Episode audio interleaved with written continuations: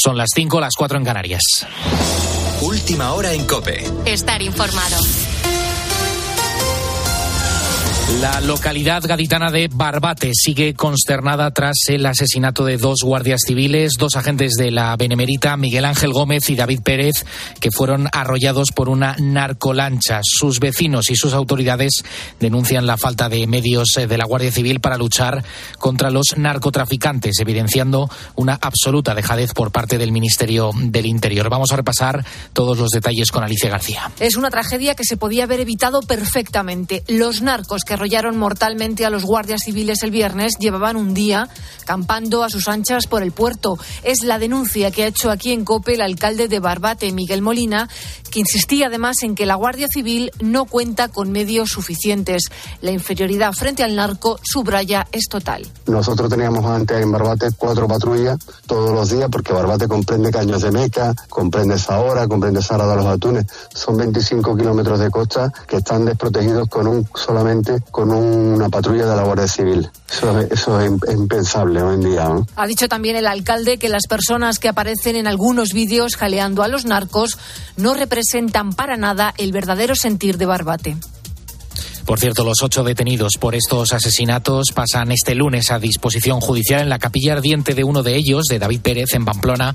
Se han vivido instantes, momentos de tensión. Ha sido con la llegada del ministro del Interior, Fernando Grande Marlasca. La viuda del agente caído había pedido que no acudiese el ministro ni condecorase a su marido.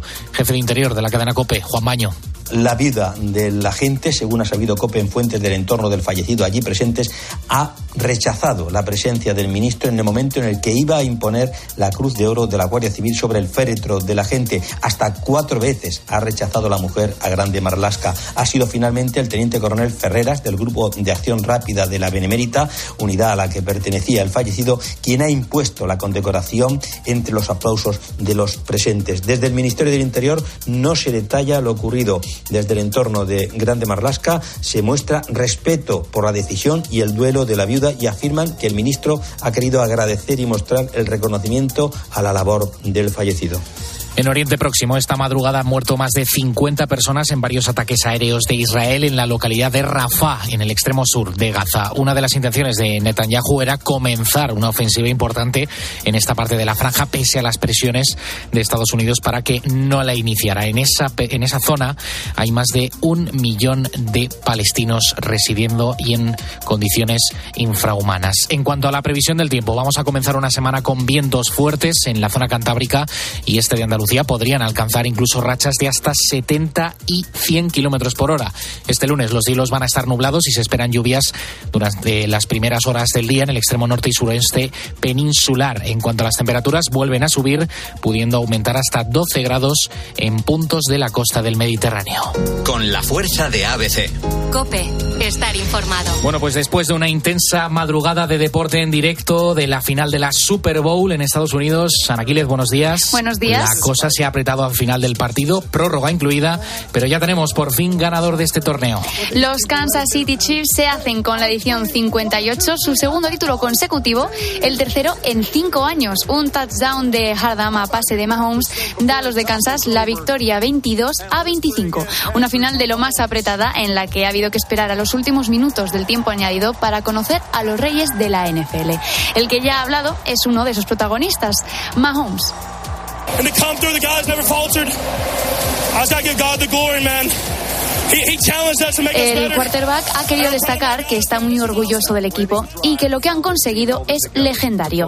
Y sí, es que este triunfo será recordado por varias razones. Primero, es la segunda vez que una final de Super Bowl se decide en el tiempo añadido. La primera fue en la temporada 2016-2017, cuando el título acabó en las manos de los Patriots de Tom Brady. Y la segunda, ningún equipo había sido capaz de revalidar el título desde hace, ojo, 20 años.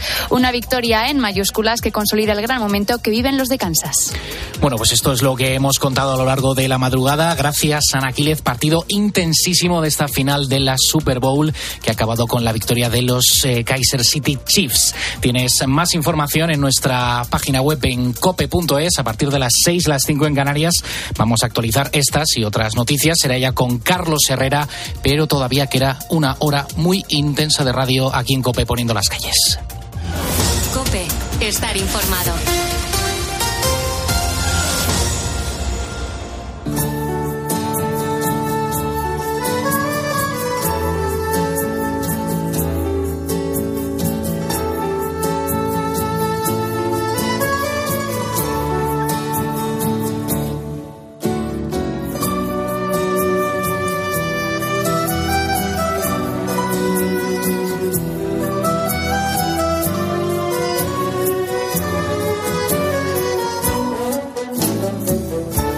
Muchas gracias por actualizarnos la información a los ponedores de calle, la gente que vive al revés, la gente que madruga mucho o la gente que trabaja durante la madrugada. Yo soy Carlos Moreno el Pulpo y me encanta hacer en la cobra, y ya lo sabes, a la política en este programa de radio.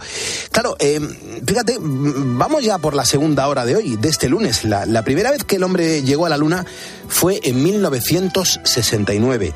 Claro, desde entonces la posibilidad de llegar a Marte, de llegar a Marte, ha despertado una gran expectación. Bueno, pues precisamente sobre, es sobre eso, sobre lo que quiero poner la segunda calle positiva del día, de Marte. Eh, resulta que el planeta rojo, pues solo ha sido explorado hasta el momento a través de cinco robots, los conocidos como rovers, que, bueno, han sido enviados a través de la NASA para certificar si pudo existir vida allí en el pasado. Claro, las máquinas han recogido rocas, han recogido muestras de tierra y a su vez han captado el viento que sopla a 355 millones de kilómetros de nosotros. Ponedor, escucha, esto es algo histórico.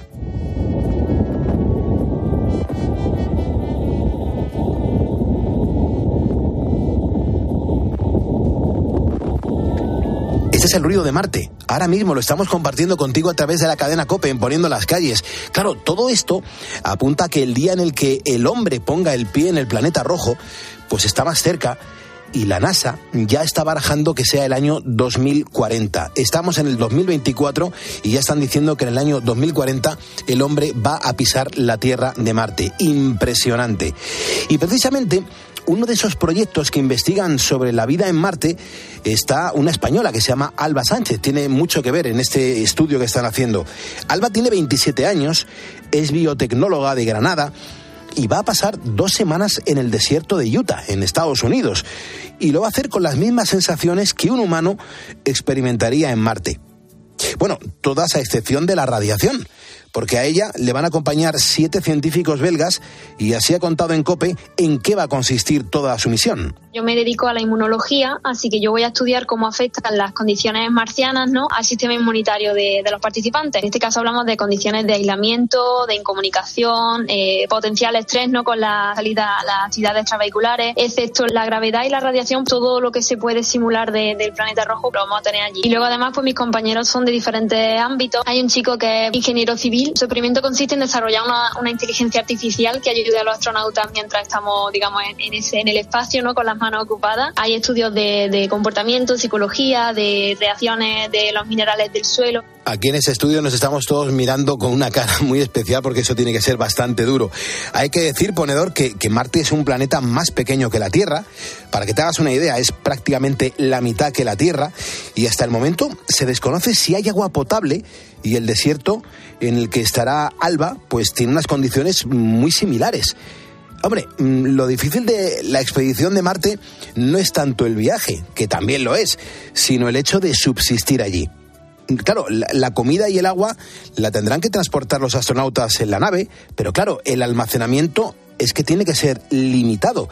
Y por eso se está estudiando cómo producir alimentos en un entorno tan hostil para vivir se estudia siempre la, la posibilidad de tener un, una especie de invernadero ¿no? dentro de la misma nave en la que se puedan cosechar eh, los diferentes alimentos que puedan pues, ayudar a la supervivencia de, de la, del equipo. Bueno, pues para simular que están en un planeta sin apenas oxígeno y una radiación extrema, siempre deberán llevar el traje y la escafandra cuando salgan al exterior. En nuestro caso, la estación es lo que hace de nave eh, espacial, digamos, es una especie de cúpula, como, como la, la que se ve en la película esta de, de, Marte, y ahí es donde vamos a estar básicamente, y el traje solamente para la, para la salida. Y ojo, otro apunte, Marte es un planeta mucho más frío que la Tierra, y la noche en el desierto de Utah registra temperaturas parecidas.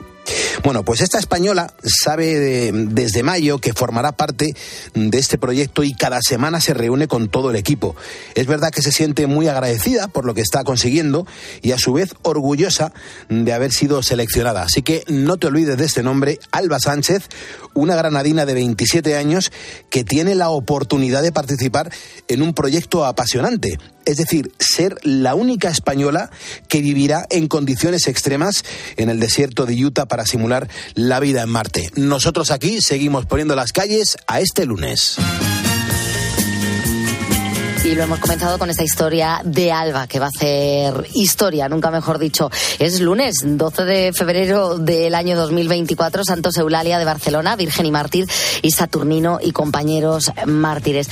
Un lunes en el que estamos hablando con los ponedores en Facebook de cómo ha ido el fin de semana. Queremos saber sobre todo cómo se ha comportado la borrasca por tu zona y además de esos mensajes de los ponedores, en los próximos minutos vamos a hablar con el neurocientífico Rodrigo Kian, que descubrió las neuronas de concepto en el año 2023 que juegan un papel clave en la memoria. Vamos a tener la suerte de contar con él en esta próxima hora de programa. También, como no, es lunes y estará por aquí Alfonso García, nuestro experto en motor, con el que conocemos siempre las últimas noticias del sector del automóvil. Entre otras cosas, hoy nos va a contar que a día de hoy uno de cada cuatro conductores hace su propio mantenimiento del vehículo y también que ha subido el precio de los coches de ocasión. Así que bueno, vamos a estar muy atentos a todo lo que nos cuenta. Y por supuesto, a esta hora nos gusta también escuchar algunos de los mensajes que nos dejan los ponedores en el 662-942-605. Nosotros le llamamos la placa. Hola Pulpo, hola Bea, buenos días a todos. Os mando un saludo muy grande desde aquí y os digo que me acuesto, pero a las 4 de la mañana, por alguna razón extraña, me despierto y sois vosotros, sois los culpables de que haya cambiado mi ahora día, ahora noche. Así que Pulpo, un abrazo. Pulpo, Bea, buenos días. Antonio Sevilla desde Granada. Solamente deciros gracias con todas las letras. Gracias. No sabéis la compañía, la compañía que nos hacéis a los transportistas todas las noches. Hay momentos de mucha soledad y gracias a, gracias a vosotros se lleva se sobrelleva la noche. Eso no en el tiempo que llevamos solamente gracias. Y soy ponedor. Buenos días, soy Nacho de Alcorcón. Y aunque presión me produce muchos desvelos, no soy ponedor por necesidad, sino por gusto. Soy ponedor. Hola, buenas noches. Mi nombre es Carlos de Barcelona y quiero felicitar a Carlos Moreno, el pulpo, por este gran programa que hace. Estoy muy contento desde las 2 de la mañana que lo oigo, más o menos, hasta que acaba. Aprendes de cosas, fantástico. Y lo más me, una de las cosas que más me gusta es cuando habla con el Carlos Herrera de música. ¿Qué maestros de música? Aprendes a hablar ahí de cosas que, no sabes de la música, que no estás quita a ningún lado. Y bueno, vosotros lo decís. Y nada, y felicitar al programa este y oíros. Muchas gracias por estos eh, mensajes de felicitación. Eh, nos han dejado todas estas personas eh, su mensaje en el 662-942-605. Ya sabes, si tú quieres ser como ellos, lo único que tienes que dejarnos es, es en ese teléfono de WhatsApp una nota de voz y mañana te escuchamos. Ahora sí, si nos estás escuchando a las 5 y 13 de la mañana es porque eres un ponedor y juntos nos vamos a ir a por el lunes.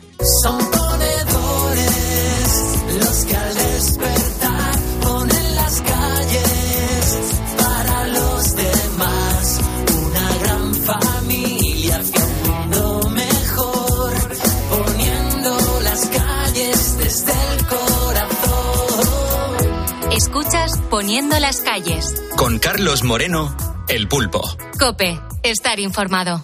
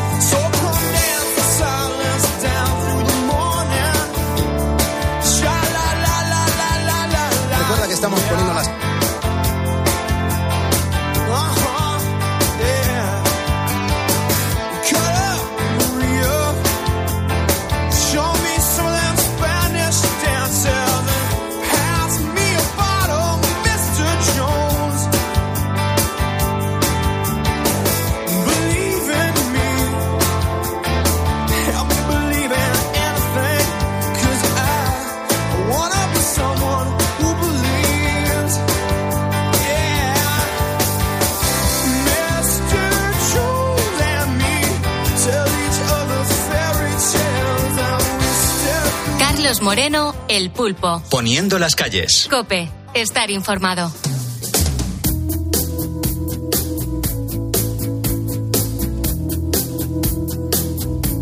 Recuerda que estamos poniendo las calles en la cadena Cope, que somos el programa, el gran programa de la madrugada en la, en la radio, en la cadena Cope, tras el partidazo con Juanma Castaño. Y un ratito antes de, bueno, de que comience Carlos Herrera, nosotros comenzamos a poner las calles siempre con historias positivas. Aquí no hablamos de política. Yo soy Carlos Moreno, el pulpo, y te agradezco un montón que estés escuchando la radio. Mira, es verdad que todos sabemos que el cerebro es el órgano del cuerpo más desconocido y apasionante que hay. La mente, fíjate, sigue siendo un universo en el que cada vez se descubre algo nuevo sobre su funcionamiento y claro, a todos nos llama mucho la atención. Bueno, pues hoy tenemos el honor de contar con una de las personas que más se ha interesado por desvelar y entender también los secretos de las neuronas, que son las protagonistas esenciales de cómo somos realmente. Rodrigo Kian Quiroga es profesor y crea en el Instituto de Investigación del Hospital del Mar en Barcelona. Anteriormente fue el director del Centro de Neurociencias de Sistemas y además jefe de bioingeniería de la Universidad Leicester en Reino Unido. Claro, mm, en 2023 descubrió además lo que se conoce como neuronas de concepto o neuronas de Jennifer Aniston, que juega, es verdad, un papel clave en la memoria y que hasta ahora, bueno, pues no se han encontrado en otras especies. Es un hallazgo que fue seleccionado entre las 100 historias más relevantes del año pasado por la revista Discover. Y Rodrigo Kian está poniendo a las calles una noche aquí con nosotros. Rodrigo, ¿cómo estamos? Buenas noches. Buenas noches, Pulpo, ¿qué tal? Muy bien, vaya currículum, ¿no? Vaya, vaya historias que ya tienes a tu espalda. Bueno, sí, sí, gracias. Es tremendo. Eh, Rodrigo, ¿se parecen mucho um, la, la, ciencia ficción y la neurociencia? O replanteo la pregunta, ¿en qué se pueden llegar a parecer? Es que en neurociencia en particular, las cosas que hasta hace pocos años eran ciencia ficción, que eran los temas de películas, ya, ya se están viendo que son realidad, son experimentos que se hacen en laboratorios. Uh -huh. O sea que esto es un, un, no dejar de crecer y de investigar y de tener, obtener buenos resultados. Sí, por eso yo creo que es tan fascinante estudiar neurociencia en nuestros días, ¿no? Porque un montón de ideas que creíamos imposibles, un montón de experimentos que creíamos imposibles, hasta hace muy poco ya lo estamos empezando, eh, sea, lo estamos haciendo. Y entonces pareciera que no, que no tiene límites, ¿no? Que es, o sea, que podemos soñar sin límite, que vamos a poder seguir avanzando. ¿Algún día sabremos realmente qué es eso de los sueños, lo que sucede en nuestro cerebro mientras estamos durmiendo? Y es un tema es un tema es difícil hasta ahora sabemos muy poco eh, sabemos mucho del proceso de dormir o sea por qué dormimos sí eso se sabe mucho en neurociencia hay un tema de consolidación de memorias que está muy claro pero ¿por qué soñamos? O sea, ¿por qué construimos esas realidades eh, mientras dormimos? Eso todavía creo que no tenemos idea.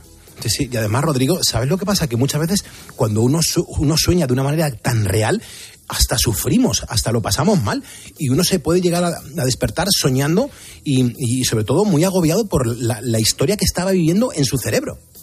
Sí, tal cual. Pero además, en el sueño pasa, pasa algo que es espectacular. O sea, se sabe mucha evidencia de que el sueño puede disparar la creatividad. Por ejemplo, el tema Yesterday, Paul McCartney lo compuso en un sueño y cuando se despertó lo, escribió. La molécula del benceno, hubo un químico llamado Kekulé que la, soñó. O sea, la estructura del benceno fue un sueño. Soñó con una serpiente muriéndose la cola y de ahí le vino la idea de, de cómo resolver el problema en el que estaba trabajando. Hay muchos ejemplos eh, en la historia de cosas que fueron sueños que terminaron siendo invenciones geniales es increíble, Rodrigo, que todo eso pase en nuestra cabeza, ¿verdad? Habría que, tener una reunión seriamente con el cerebro para que nos dijese a ver por qué se comporta así, ¿verdad? Y bueno, es lo que hacemos, no usamos nuestro cerebro para tratar de entenderlo. Uh -huh, es verdad. Bueno, yo estoy, eh, bueno, alucinado con, con este libro mm, cada uno de los capítulos de, de, este, de tu libro, Cosas que nunca creeríais de la ciencia ficción a la neurociencia, pues lleva el nombre de una película de ficción y el primero se titula 2001 Odisea del Espacio y claro, en él lo que haces es tratar la inteligencia de las máquinas. Te quiero preguntar, Rodrigo, ¿tú crees que acabarán las máquinas teniendo algo mm, parecido a un cerebro que las haga pensar y actuar por su cuenta, libremente? Mira, en principio no hay nada eh, que me lleve a decirte que no, que eso es imposible. Eh, en principio eh, una máquina podría llegar a pensar y tener conciencia de sí misma como lo tenemos nosotros. Ahora, habiéndote dicho de eso, hasta el día de hoy la gente que hace inteligencia artificial no tiene ni idea de cómo lograr eso. O sea, una máquina en principio podría llegar a ser consciente de sí misma, pero no sabemos cómo hacerlo, no sabemos qué tenemos que hacer qué tenemos que darle a una computadora para hacer que despierte, para hacer que sepa de su existencia.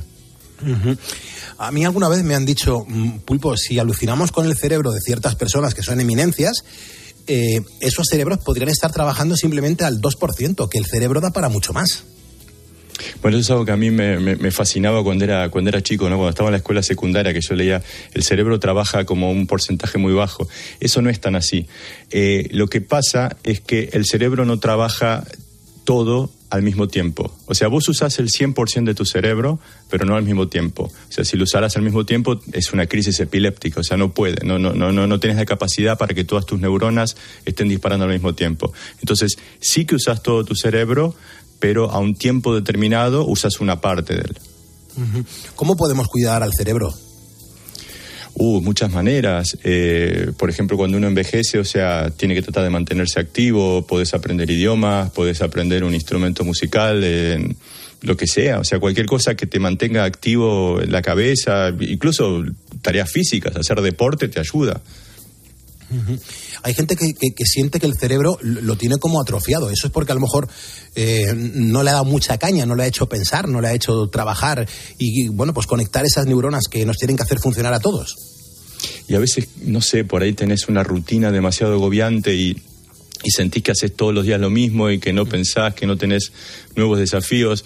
O sea, a mí en mi trabajo me gusta plantearme nuevos desafíos, me gusta que los experimentos no sean una rutina de que siempre hago lo mismo. O sea, siempre me estoy... Por eso la, la fascinación ¿no? de estar en el en el límite con la, con la ciencia ficción, ¿no? Siempre estamos pensando en cosas que sean novedosas y apasionantes, entonces es como que siempre vas progresando, nunca, nunca estás haciendo lo mismo. El ponerse uno, uno a sí mismo retos, ¿no? Claro, por supuesto. Interesante.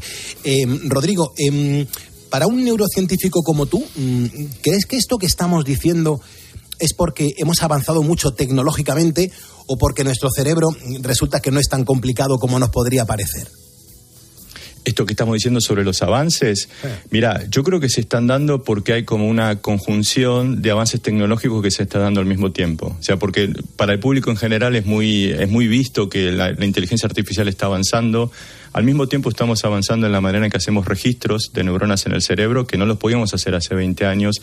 Al mismo tiempo estamos avanzando con distintas teorías.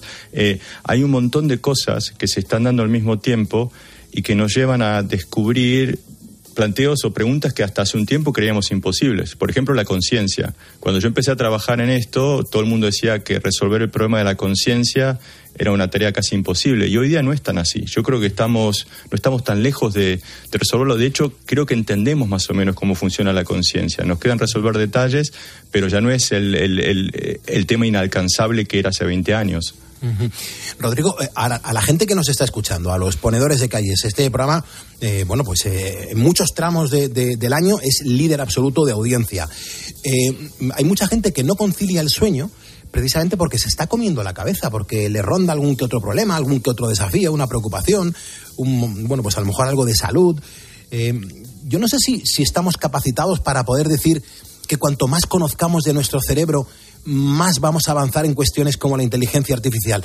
Lo digo más que nada porque mucha gente piensa que, que- que son dos mundos que van unidos y realmente yo no sé si esto es así.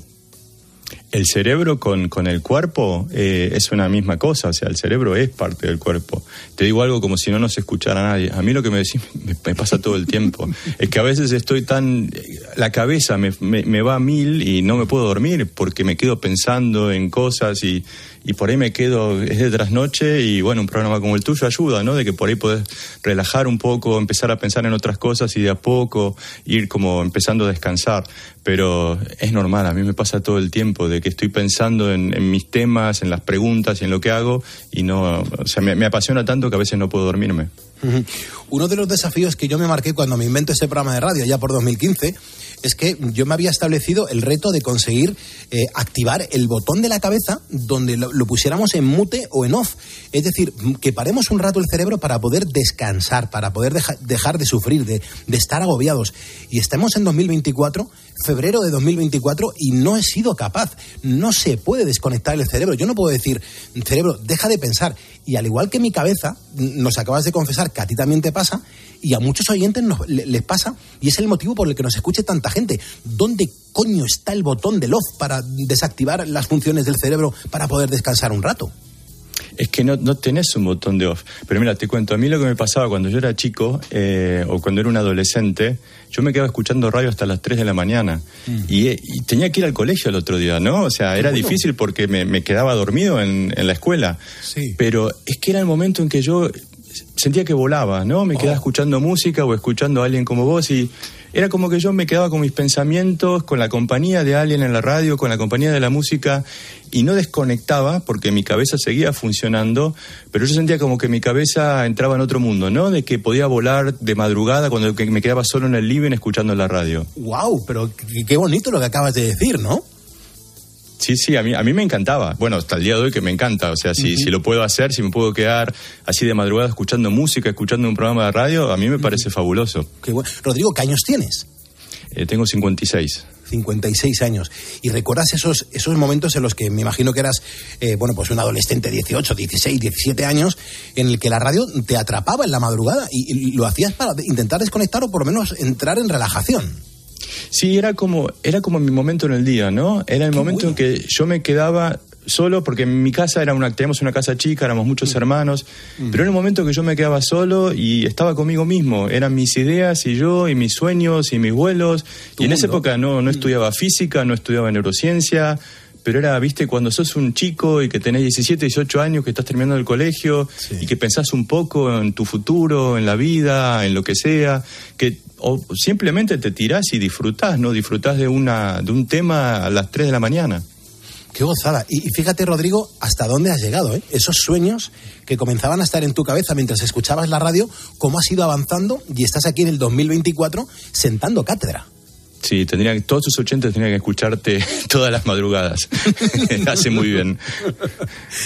Rodrigo, em, por cierto, ¿qué, tipo de, neuran- de neuronas son las neuronas concepto, bautizadas por ti como neuronas, neuronas Jennifer Aniston? ¿Qué, qué las hace especiales? Porque claro, le has puesto un, un nombre bastante bonito. Jennifer Aniston es muy potente. Sí, sí, y, la- y ella se volvió muy famosa a partir de que la, que llamé así, ¿no? Empezó a triunfar en Hollywood. y- no, mira, esto fue así. Nosotros hacemos experimentos. eh, esto se hace en pacientes con epilepsia que tienen electrodos dentro del cerebro por un motivo clínico, porque los cirujanos tratan de curarlos de epilepsia, entonces le ponen electrodos para tratar de, para tratar de determinar de dónde vienen las crisis epilépticas. Entonces, tienen electrodos dentro del cerebro para tratar de curarlos de epilepsia. Y eso a mí me permite registrar neuronas, porque tienen electrodo dentro del cerebro. Entonces, lo que yo hago es muy sencillo, yo muestro fotos y yo trato de ver, a ver, cuál de las neuronas que estoy registrando responde a alguna de las fotos que estoy mostrando. Y lo que encontré es que encontré una neurona que me respondía a todas fotos distintas de Jennifer Aniston y a nadie más, solo a ella. Y la mostrara como la mostrara. Y bueno, a partir de ahí quedó, ¿no? La neurona de Jennifer Aniston, porque respondía a ella y no respondía a otra cosa. Y así como hay una a ella, encontré otra que me respondía a otra gente conocida, por ejemplo, Halle Berry, Oprah Winfrey, Luke Skywalker, el de la Guerra de las Galaxias. Entonces, las llamé neuronas concepto porque te están representando un concepto, no te están representando un estímulo visual, una foto específica de Jennifer Aniston porque se ve así o porque lleva este vestido o porque tiene el pelo de esta manera. No, la neurona responde a ella, responde al concepto Jennifer Aniston. La otra responde al concepto Halle Berry la otra al concepto Luke Skywalker. Entonces, esto es algo que fue muy fuerte porque nunca nada nunca se encontró en, en, otras especies nunca nadie encontró un tipo de neuronas así en monos y al parecer son exclusivamente de humanos y son una componente fundamental de nuestro pensamiento y nuestra inteligencia. Da gusto escucharte, Rodrigo, da gusto. O sea, es un placer. Los oyentes, los ponedores estarán ahora mismo eh, degustando estos momentos de radio que son los que realmente a uno le relajan y sobre todo nos hace aprender un montón de historias. Porque además, por tus investigaciones y estudios, te pregunto, no sé si es muy diferente nuestro cerebro al de otras especies humanas o, o son pequeñas diferencias pero muy significativas. Lo digo más que nada porque me acerco al capítulo del libro mm, del, del capítulo 3, creo que tengo aquí apuntado, que es el planeta de los simios. Este me ha llamado mucho la atención. Sí, mira, hay algo que cuando haces neurociencia es, es fabuloso. A ver si puedo a ver si puedo plantear la pregunta de una manera interesante. Uh -huh. El cerebro del humano no es tan distinto al cerebro de un chimpancé. O sea, en Planeta de los Simios vos tenés los chimpancés que dominan el planeta y los, los humanos son esclavos. Y entonces vos decís, bueno, pero podría haberse dado una situación en que son los simios realmente los que son, la, o sea, pasan a ser la especie dominante y nosotros pasamos a ser la especie dominada. Capaz que se dio de casualidad, porque nosotros en una época fuimos más fuertes y los empezamos a dominar y terminamos triunfando y los sometimos a ellos. Pero podría haber sido al revés, podrían haber sido los chimpancés los que dominen, o los simios los que nos dominen a los humanos y nosotros pasamos a ser esclavos y, y estar en jaulas. Lo interesante es lo que te decía anteriormente. Nosotros somos mucho más inteligentes que los chimpancés. Los chimpancés son muy inteligentes, eso no hay ninguna duda, pero nosotros somos mucho más inteligentes, porque nosotros planteamos teoremas, hacemos filosofía, nos planteamos el origen del universo y yo no creo que un chimpancé llegue a pensamientos tan, tan elaborados. Entonces, ¿dónde está la diferencia? Porque el cerebro no es tan distinto. El cerebro del chimpancé es muy parecido al del humano, es un poco más chico, es tres veces más chico, pero eso no te explica por qué somos mucho más inteligentes. Entonces, para mí la respuesta es que no es que el cerebro sea tan distinto, es que el cerebro está funcionando de una manera distinta. Es como que la computadora en sí es la misma o es un poco más grande, pero cómo funciona la computadora, cómo funcionan las neuronas y los circuitos que esto forman es completamente distinto en el humano que en cualquier otra especie. Entonces ahí te empiezas a plantear preguntas, bueno, pero ¿por qué es distinto? ¿Qué es lo que hace distinto el cerebro humano? No es que sea muchísimo más grande, no es que tenga neuronas, un tipo de neuronas que morfológicamente son completamente distintas, es que está funcionando distinto. Y yo creo que uno de los principios de funcionamiento distinto, que es exclusivo del humano, es que tenemos la capacidad de representar explícitamente abstracciones, conceptos, como Jennifer Aniston, Halle Berry, eh, Oprah Winfrey, lo que sea. Entonces nosotros pensamos en términos de conceptos, pensamos sobre pensamientos. Y yo creo que eso es lo que hace la gran diferencia, eso es lo que es la base de nuestra inteligencia que no se puede encontrar en, en- en los simios. Profesor, em, eh, hombre, yo creo que, que siempre que hablamos de ciencia, em, pues parece que lo hacemos desde un punto de vista de algo que se puede demostrar, porque es una realidad, que como que es verdadero. Sin embargo, en tu libro, Cosas que nunca creerías, hay, hay mucha filosofía y esto me gusta mucho. Lo que no sé es si son realmente compatibles o si son complementarias todas estas cosas que nos cuentas aquí. Mira, el libro, yo, yo a veces digo que el libro es un gran engaño, ¿no? Porque el libro, en el título vos tenés de la ciencia ficción a la neurociencia. No es un libro de ciencia ficción, no es un libro de neurociencia, trata de ser un libro de filosofía. Lo que pasa es que cuando yo te hablo de neurociencia, cuando yo te planteo las grandes preguntas que se plantea la ciencia ficción en todas estas películas que yo, que yo trato, son, son temas de filosofía. En el fondo terminás hablando de filosofía. Lo que pasa es que si yo me pongo a hablar de filosofía de arranque, y capaz que es un poco aburrido, o sea, capaz que te perdés, pues decir, bueno, sí, está bien, lo que dijo Descartes no me interesa tanto. Ahora, pero si yo te empiezo a plantear el problema a, a partir de Matrix, ¿existe Matrix? Podría ser que estamos tomando la píldora azul todo el tiempo y que si tomas la píldora roja te das cuenta que vivís en Matrix. Ahí es como que ya te atrapa más. Y si encima a eso le sumás de que muchas de las ideas estas que están en la ciencia ficción ya se hacen en laboratorios, a mí me dio como el, trípode en el cual se apoya el contenido del libro, porque yo por un lado te quiero hablar de las ideas de la ciencia ficción, que son ideas, son fantasías, son imaginarias, por otro lado te digo, mira, no son tan imaginarias porque ya deja de ser ficción y pasa a ser ciencia porque se está haciendo en el laboratorio. Y la tercer componente, que para mí es la más interesante, es que de alguna manera estamos planteándonos y estamos empezando a contestar las grandes preguntas que nos venimos haciendo de hace siglos, que son las grandes preguntas de la filosofía. Hombre, entre las preguntas que nos podemos hacer y, y la- y mezclar la filosofía, eh, nos tenemos que fijar eh, obligatoriamente en el capítulo 5, película hasta el fin del mundo. Eh, aquí me ha llamado muchísimo la atención porque, claro, a uno le hace que pensar el formulario una pregunta bastante potente, así lo considero yo, Rodrigo, y es si podemos o podremos llegar a predecir y hasta a proyectar lo que piensa una mente. Cu- ¿Cuánta gente estaría deseando saber, conocer lo que está pensando el que tengo a mi lado?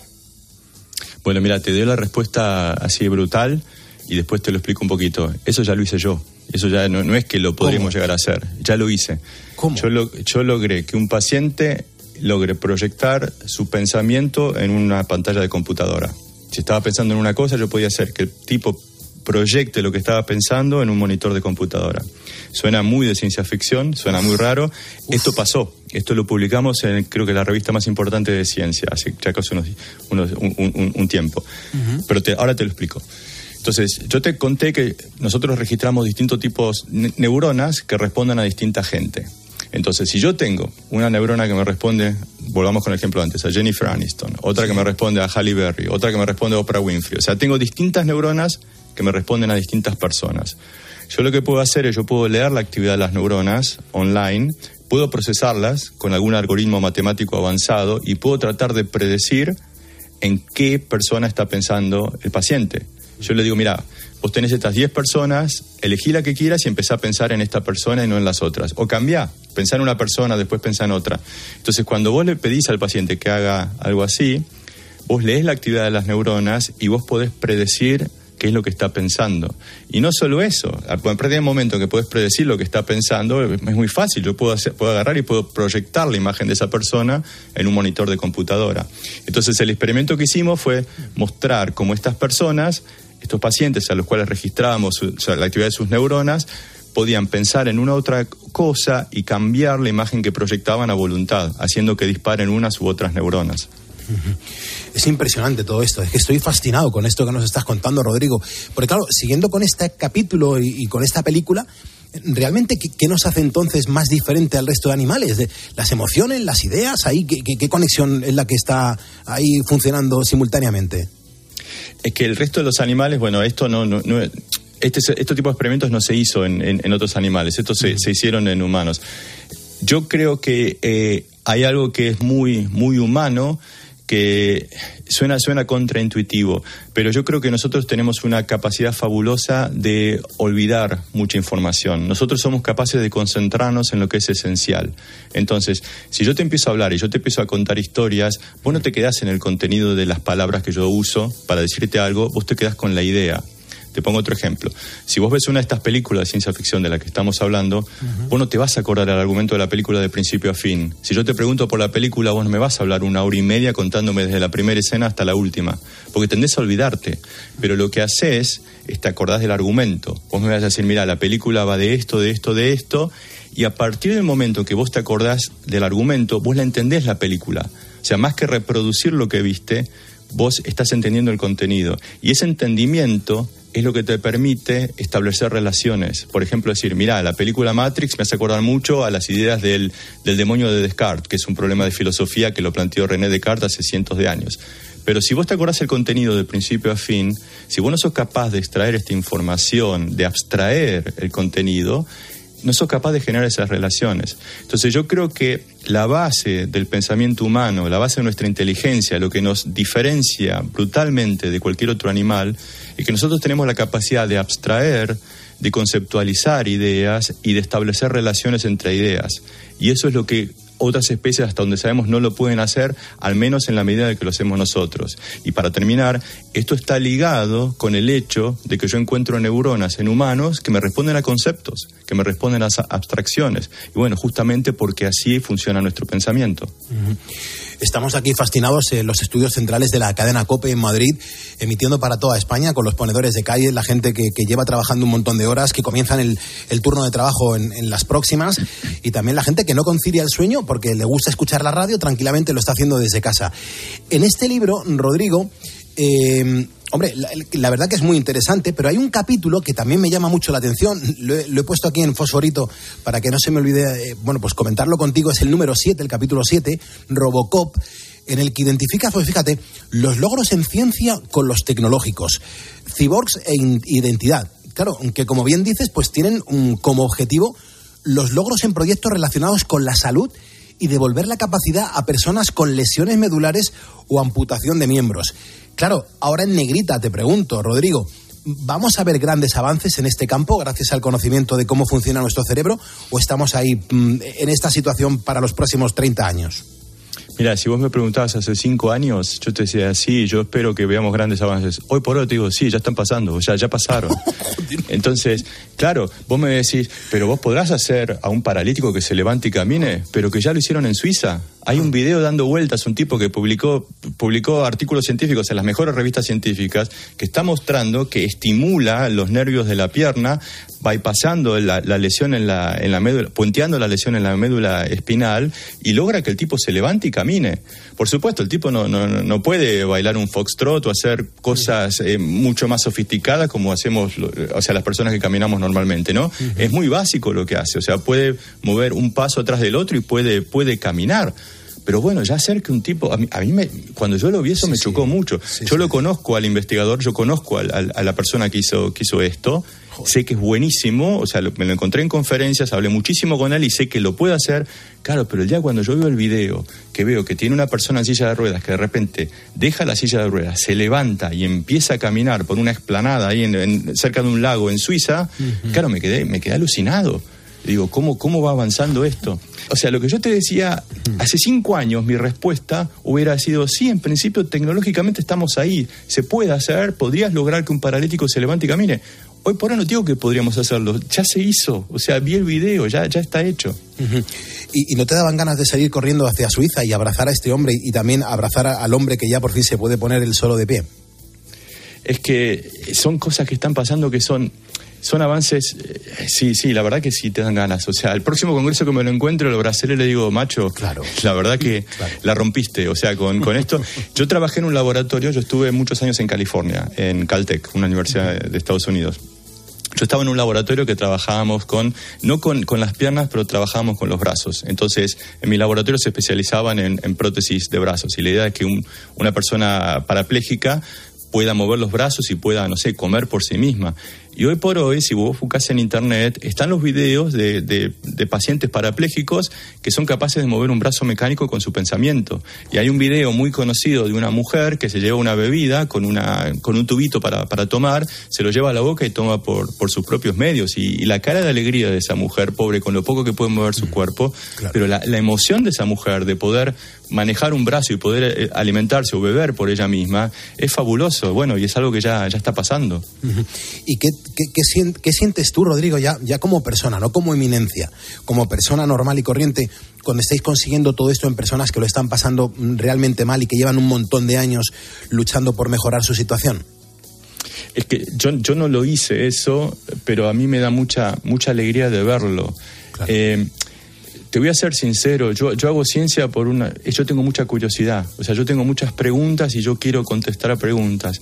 Ahora, yo no soy médico, yo no soy clínico, pero si esto que yo hago pudiera tener una aplicación para ayudar a alguien y la alegría es es mucho más. O sea, es, es, es como que te abre un, un- nivel de, de regocijo, de decir, pucha, qué bueno que lo que yo estoy haciendo pueda, pueda ayudar a alguien. Eh, es, es distinto, o sea, es, es, es muy, es muy lindo. Rodrigo, ya para terminar, que no te quiero, no te quiero quitar más tiempo a esta hora de la madrugada, eh, los ponedores, que es la comunidad de oyentes que tiene este programa, ya sabes que se llama Poniendo las Calles, la gente que escucha este programa y que hace conmigo este programa cada madrugada, son los ponedores. Solemos dormir muy poco porque, bueno, tenemos un horario algo complicado y, muchas veces nos metemos en la cama y, la cabeza efectivamente no nos deja de dar vueltas. Eh, Puede ser también porque nos estén robando los sueños. Ah, no, bueno. no, yo creo que no. Yo creo que ustedes eh, sueñan despiertos. O sea, yo creo que te quedas en la madrugada y llegas a ese nivel de que por ahí de que no estás completamente atento a tu trabajo o algo, te dejas llevar un poco y no estás soñando, no es como que estás inconsciente y que el sueño va para cualquier lado. Son un flu- es un flujo de pensamientos que de alguna manera podés manejar, pero yo lo que recuerdo, o sea, es cuando te quedabas en la madrugada escuchando la radio, es como que te dejas llevar, te dejas llevar por la música, por las historias, pero un poco es, es, es disfrutar ese flujo del consciente. ¿Recomiendan la radio de madrugada entonces? Por supuesto, por supuesto. Porque no te tengo en ese estudio, Rodrigo, si no ahora mismo yo te daba un abrazo, ¿eh? Bueno, nos damos un abrazo virtual y ojalá que algún día en, en persona. Qué gozada. Rodrigo Kian Quiroga, profesor y crea en el Instituto de Investigaciones del Hospital del Mar en Barcelona. Rodrigo, esta es tu casa. Un abrazo enorme y gracias eh, por dedicarte a lo que te dedicas, que nos estamos beneficiando toda la humanidad. Cuídate mucho, Rodrigo. Igualmente, un abrazo. Seguimos en COPE, seguimos poniendo las calles.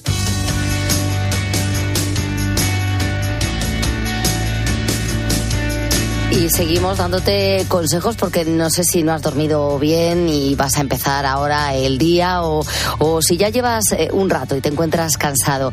Bueno, te vamos a aconsejar ahora cómo puedes descansar, porque con estos horarios que llevamos a veces se nos hace mm, difícil. Eh, nosotros, como vosotros ponedores, sufrimos esas consecuencias que tiene el ritmo de vida. Y por ello hay un laboratorio español, ahora Health, que ha puesto a nuestra disposición una solución que nos va a permitir disfrutar de un día que esté lleno de energía y tener después un sueño reparador por la noche. Ellos han creado el kit de los ponedores que combina la fórmula de sus productos ahora día y ahora noche. Ambos con componentes naturales que van a ayudarnos a tener la energía necesaria para afrontar las dificultades de la jornada. El cofre, el mismo que tomamos en el programa, lo puedes encontrar en la página web ahoralife.com. Recuerda, ahora es sin H y allí podrás conocer además toda la gama de productos para la salud y el bienestar que ahora Health pone a tu disposición. Carlos Moreno, El Pulpo. Poniendo las calles. Cope, estar informado. En Cope nos gusta contarte buenas noticias. Pero la verdad que el día de hoy está lleno de noticias, una que es una buena noticia. ¿Cómo nos hacen falta las historias positivas? Mira, es imposible que con esto que te voy a contar no se te ponga la piel de gallina. Y hoy se ha confirmado una buena noticia. El secreto para llegar a los 100 años está aquí, en España. Te vamos a contar la historia de una acogida. Ha sido una mañana intensa, interesante, bastante emocionante. A Carlos Herrera, Ángel Expósito, Pilar García Muñiz, Pilar Fernando de Aro y Alberto Herrera les gusta contarte buenas noticias. Escúchalas a diario en Cope, también en cope.es y en redes sociales. En la venta de tu coche puede ser un loser o un pluser. Un loser no valora su tiempo. Un loser se deja embaucar con ofertas de compra que no se respetan. ¿Quieres ser un pluser? Ven directo a Ocasión Plus para recibir siempre la mejor tasación pago en el acto y siempre con total transparencia. Ocasión Plus. Ya somos más de 200.000 plusers. ¿Te unen?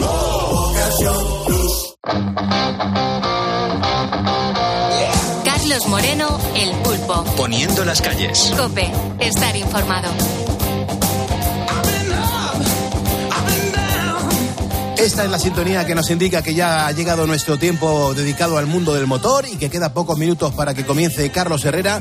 Y para ello lo mejor que podemos hacer ahora es saludar a Motorman o lo que es lo mismo. Alfonso García, ¿cómo estás? Muy buenos días. Hola, muy buenos días, Pulpo. Pues mira, arrancamos a pesar de que los automóviles actuales son cada vez más complicados, son más sofisticados y realmente es difícil meterles mano. Resulta que uno de cada cuatro conductores, atención, hace su propio mantenimiento del vehículo. Sí, cada vez son más tecnológicos y es difícil hacer pues tareas de mantenimiento básicas la lo que lógicamente nos va a obligar a pasar por el taller. Pero a pesar de ello hay cosas que se siguen o deben seguir haciéndose. En concreto, los especialistas de automoción y postventa JIPA dicen que el 25% de los conductores hizo alguna tarea en el coche durante el año pasado. Pero está claro que la mayoría son tareas, labores sencillas como cambiar las escobillas, rellenar el líquido limpia parabrisas, mirar los niveles de líquidos y rellenar, cambiar bombillas de los faros o intermitentes.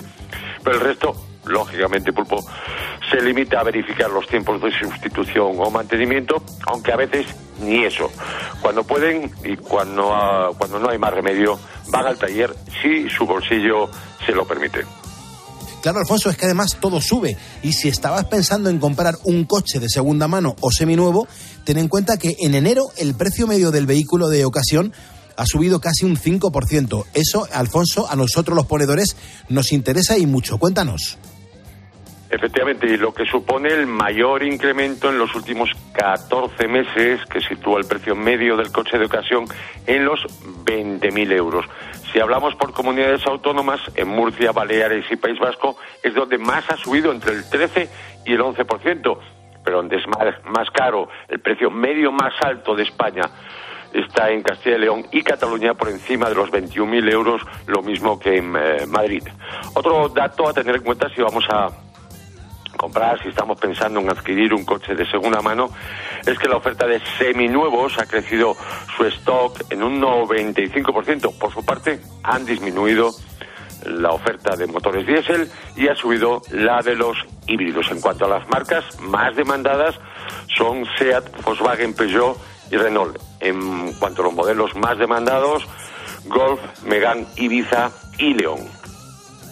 Otra cosa, Alfonso, eh, todos nos podemos imaginar cuáles son las ciudades españolas donde más coches eléctricos se matriculan, pero claro, mm, ¿dónde se sabe? ¿Cuáles son las poblaciones, las capitales de provincia donde se venden menos eléctricos?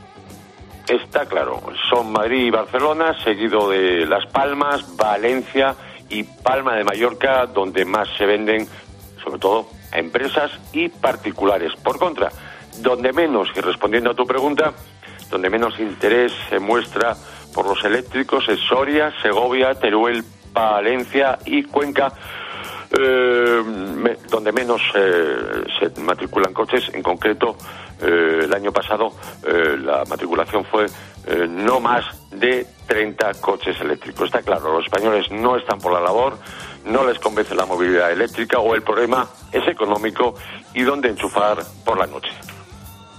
Otra cosa importante, Motorman, es el momento de conocer las autonovedades de la semana en automóviles nuevos y que además están a punto de llegar a nuestro mercado. ¿Cuáles y cómo son? Son dos. El primero se presentará en primavera, pero llegará para el verano el nuevo Renault Symbioz, el sustituto del Megane y que hasta ahora conocíamos como el Gran Captur, el octavo sub, todo camino de la marca del rombo, con 20 centímetros más largo que el actual Captur, lo que supondría y supondrá mayor espacio y sobre todo mm, capacidad de maletero. El nuevo modelo se montará en Valladolid y contará con el motor de gasolina con tecnología híbrida eco de 145 caballos de potencia con 5 o 7 plazas. En cuanto al nombre Renault Symbioz, es una referencia a una palabra derivada del griego simbiosis que significa vivir juntos. Mm, Este nuevo familiar compacto de la marca francesa. Y la otra autonovedad de la semana es la nueva y cuarta generación del Mini Cooper, que ahora presenta un diseño más minimalista, más sofisticado y además con motores de gasolina más potentes, con 156 o 204 caballos de potencia, siempre con cambio automático.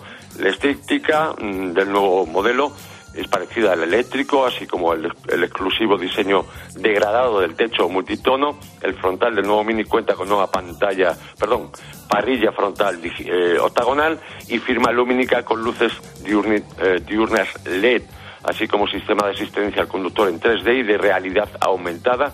E igualmente eh, cuenta con la llave digital Plus en el smartphone. Venga, que ya para finalizar, uno de los, de los principios para tener una conducción segura y, y evitar riesgos al volante es la anticipación y también la preocupación a la hora de cargar un vehículo. Pero Alfonso, Motorman, recordemos qué debemos y qué es lo que no debemos hacer. Mm, Está claro, aunque muchos no tienen eh, precaución a la hora de colocar eh, y asegurar la carga eh, para que no se mueva y todo ello, lógicamente, es fundamental para mantener la estabilidad del vehículo y también en frenadas bruscas o de emergencia. Y recordemos, Pulpo, que lo mejor y más seguro es siempre llevar toda la carga en el maletero y por debajo de la bandeja, además de que ningún objeto quede suelto y pueda servir eh, para dañar a alguno de los ocupantes. Igualmente no es aconsejable sobrecargar el vehículo porque afecta negativamente la estabilidad, la capacidad de frenada y el consumo de combustible. Y por último, en el caso de utilizar porta equipajes en el techo, usarlos de tipo cofre cerrados, que deberemos asegurar eh, su fijación antes de ponernos en marcha, luego repartir bien el peso y no superar, que no supere los 70 kilos de peso. Muchas gracias, Alfonso. Te agradezco una noche más tu participación aquí en el programa, en Poniendo las Calles. Te despido ya. Yo me voy poniendo nada, me voy despidiéndote, Alfonso. ¿Tú cómo te vas? Como siempre, poniendo el intermitente.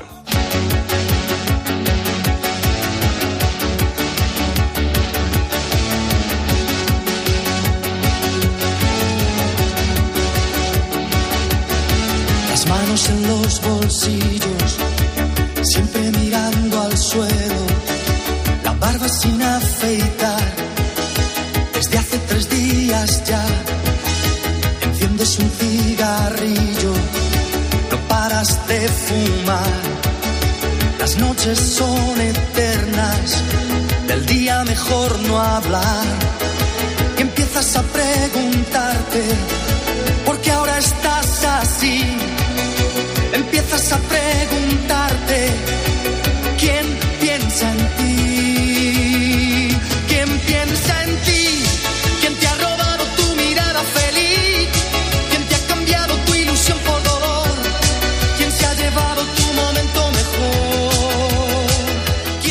Moreno, El Pulpo. Poniendo las calles. Cope, estar informado. ¿Quién te ha cambiado tu ilusión por dolor? ¿Quién se ha llevado tu momento mejor? ¿Quién piensa en ti? ¿Quién piensa en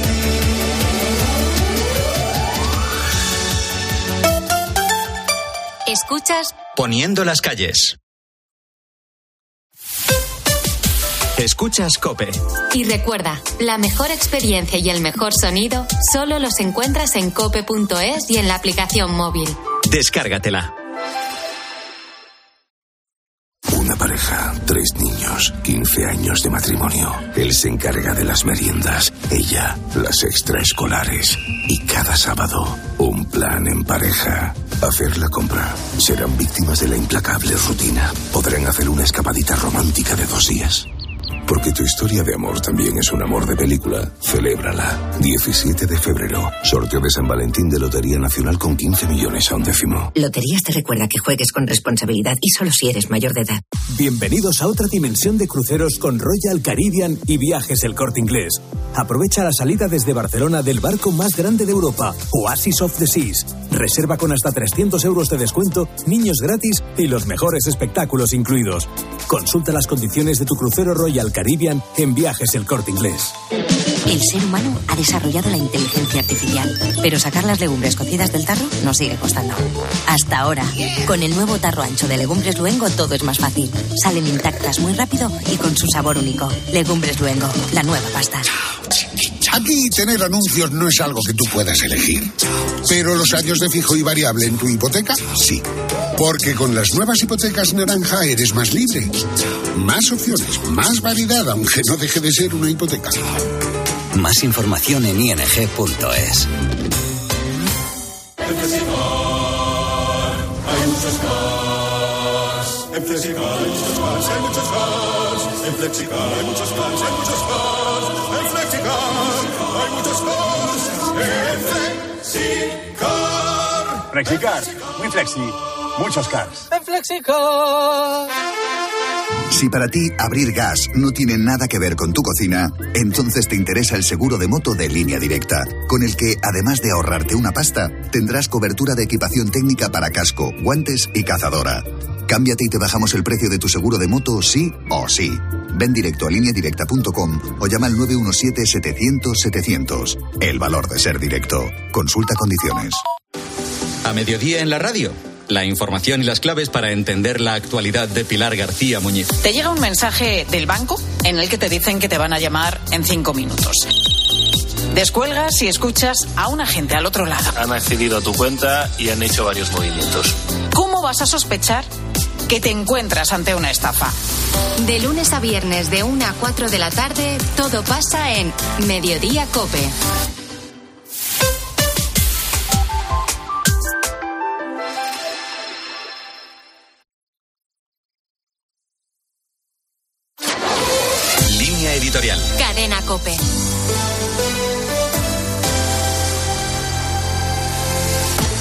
Los profesionales más célebres del cine español no se han venido distinguiendo por una excesiva valentía. Así ha sido históricamente, con proclamas reivindicativas revestidas de crítica social, pero casi siempre a favor de lo políticamente correcto, que alzaron en su día la voz contra la guerra del Golfo si les cuadraba con su discurso ideológico, pero que se cuidaron mucho de no alzarla, por ejemplo, contra los asesinatos de la banda terrorista ETA. Ahora, un año más, han instrumentalizado la gala de los premios Goya. Pedro Almodóvar, herido en su orgullo, trató de justificar las subvenciones al cine español, aludiendo, de manera general, a que ellos le devuelven con creces al Estado lo que se les da en una argumentación eficaz para el aplauso fácil, pero que así dicha, sin bajar a los números concretos, se puede aplicar a cualquier ámbito. Otros tiraron de lazos o chapas en la solapa para pedir, también con brocha gorda y demagogia, que se ponga fin al genocidio en Gaza, pero ni un solo gesto, ni una palabra de duelo para acompañar a las familias de los guardias civiles asesinados ese mismo día en Barbate, ni tampoco la más mínima declaración de solidaridad con los agricultores y con la gente del campo que en la línea de sus colegas europeos se han echado a la calle en España y ha protagonizado las reivindicaciones sociales en nuestro país durante la última semana. Triunfó merecidamente la Sociedad de la Nieve, que además en unas semanas nos representará en los Oscars. Bien harían tantos como callan e instrumentalizan la gala año tras año en mirarse en el espejo de los protagonistas de la película de Bayona. Su humanidad y coraje conmueven, casi tanto como indignan las palabras y sobre todo los silencios elocuentes a los que otros nos tienen acostumbrados.